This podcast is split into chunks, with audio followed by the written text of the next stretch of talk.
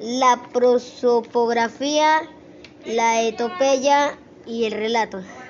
En ocasiones a las figuras retóricas también se las denomina figuras literarias. Podemos definir la prosopografía como la descripción de los rasgos físicos de una persona.